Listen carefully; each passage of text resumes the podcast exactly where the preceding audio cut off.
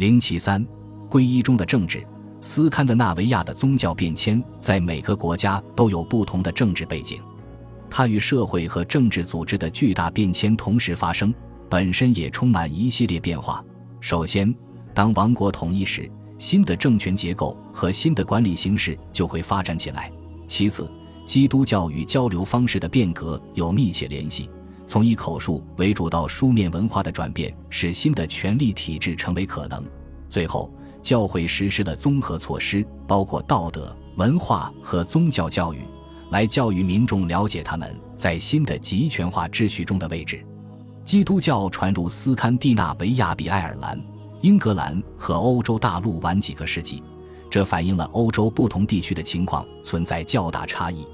对基督教统治者来说，他们的子民理所当然应该是基督徒，但是罗马人和法兰克人都没有能够征服斯堪的纳维亚的任何一个地区。查理曼的帝国止于丹麦南部边境，他的基督教化计划没有进一步延伸。他的儿子虔诚者路易首先派遣传教士，试图向丹麦人施加法兰克的霸权。路易支持流亡的丹麦国王哈拉尔，哈拉尔也向路易效忠。并且依靠法兰克人的帮助重新登上王位。八百二十三年，南斯大主教埃伯在丹麦传播福音。三年后，哈拉尔成为第一位接受洗礼的丹麦国王。在美因茨举行典礼后，哈拉尔由教会人士安斯卡尔陪同返回丹麦。然而，一年后他又被迫流亡。二十年后，安斯卡尔才得以在丹麦正式重新执行他的使命。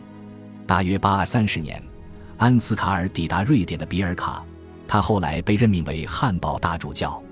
九世纪七十年代，林贝特撰写了安斯卡尔的履历。根据他的记载，安斯卡尔在那里修建了教堂。九世纪中期，他还在丹麦南部的海泽比和里伯修建了教堂。据林贝特记载，他买下丹麦男孩，教育他们笃信基督教。除此之外，安斯卡尔没有获得永久性成果，尽管我们对基督教在斯堪的纳维亚传播的第一阶段没有多少证据，但是有足够证据说明英格兰传教士同日耳曼人一起起了重要作用。有两个关于蓝牙王哈拉尔皈依的版本，最古老的版本是大约九百七十年维杜金德在萨克森编年史中的描述。据他记载。一位名为波波的教士通过一个奇迹让国王信服基督教上帝的力量。他经历了火烤的考验，像国王所希望的那样，他长时间手握一块烧红的铁块，却没有受伤。大约一个世纪后，布莱梅的亚当声称，哈拉尔的皈依是迫于日耳曼皇帝的压力。这是典型的教会政治宣传。如果日耳曼皇帝将基督教传入丹麦，那么，根据基督教帝国的想法，即暗示丹麦国王已向日耳曼皇帝屈服。但是，面对这样一个威胁，哈拉尔在耶灵石碑上刻上声明：他是丹麦人接受基督教，这是一个政治宣言，是丹麦独立的宣称。在哈拉尔继承者巴兹胡斯文和克努特大帝的统治下，英格兰教会在丹麦获得了更大的影响。但是，从长期来看，丹麦同汉堡不莱梅的联系更紧密。挪威的皈依经历了几个阶段，都有英格兰传教士的参与。根据萨迦记载，第一位统一挪威的异教国王金发王哈拉尔派他的儿子哈康前往英格兰，并将其交给基督教国王埃塞尔斯坦培养。这个故事虽然不同寻常，但也许是可信的。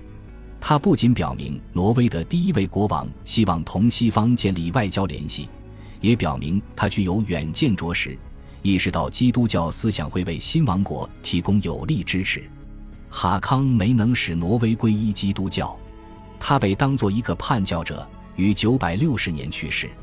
斯诺里在《海姆斯克林拉》中高明地解释了当时的背景，用两个片段举例说明了国王和挪威农场主之间的冲突。首先是前文提到过的描述特伦德拉格的祭祀仪式，国王被迫参加异教礼仪。第二个是在大会或庭上，一位农场主首领在一次演讲中把权力和宗教联系在一起，提出他们的要求。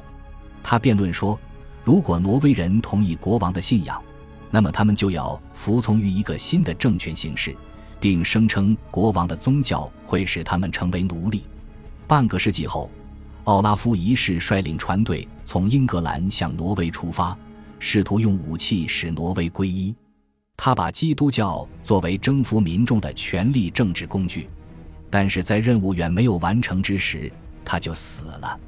二三十年后，圣奥拉夫通过基督教化、武力和立法，有效完成了挪威的宗教变革。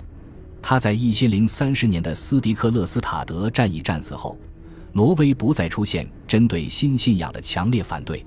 第三个宗教变化的类型出现在冰岛。我们同样可以在这里观察到宗教是如何适应已有秩序的。当时冰岛没有国王，由大型农场主和酋长组成的寡头集团统治。这些首领通过阿尔廷的多数投票决定让冰岛信奉基督教。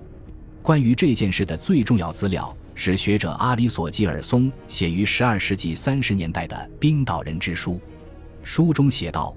奥拉夫一世派遣传教士唐布兰德前往冰岛，但是没能使冰岛人皈依。